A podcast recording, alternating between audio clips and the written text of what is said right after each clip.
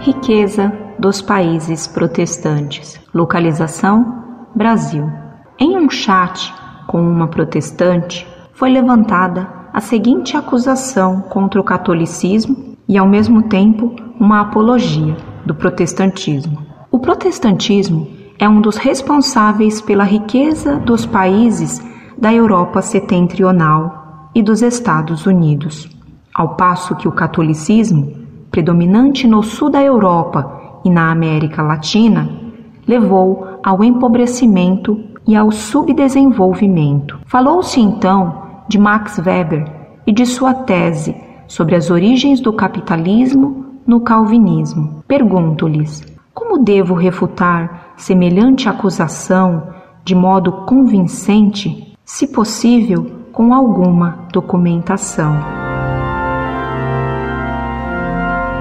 Podemos responder ao argumento protestante da seguinte forma: a posição de Max Weber consiste em afirmar que, para o calvinismo, a riqueza é uma bem-aventurança e um sinal de predestinação. Essa crença teria levado os calvinistas a procurarem o sucesso comercial e influenciado a gênese do capitalismo. Embora seja uma posição tremendamente simplista, há algo de verdadeiro nisso. Ainda que se admitisse ser essa tese totalmente verdadeira, ela mostra apenas como, para o calvinista, a caridade é inútil, pois os pobres, além da miséria desta vida, já são predestinados ao inferno. Isso está bem de acordo com a mentalidade capitalista bruta de só valorizar o lucro comercial. Quanto ao resultado histórico desse processo, o argumento é grosseiramente falso. O Brasil, no período colonial, era muito mais rico que os Estados Unidos. A França era a nação mais rica do mundo. Os países de forte influência colonial católica são todos hoje, se não ricos, pelo menos culturalmente avançados. Brasil, Argentina, México, Filipinas, etc. Enquanto muitos países de colonização protestante continuam na semi-barbárie. Nigéria, Botsuana, Ruanda, etc. Tome-se como exemplo a comparação entre o Equador e a Guiana holandesa.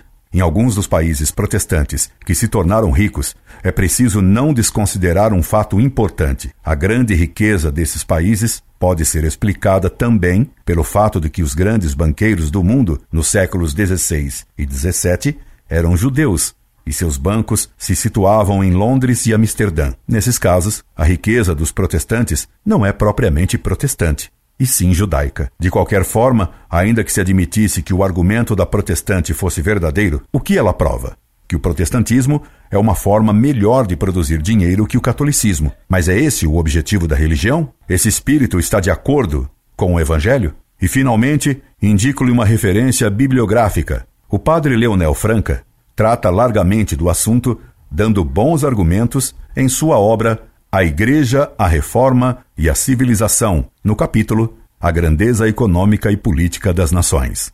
Incorde Jesus Semper, Orlando Fedeli.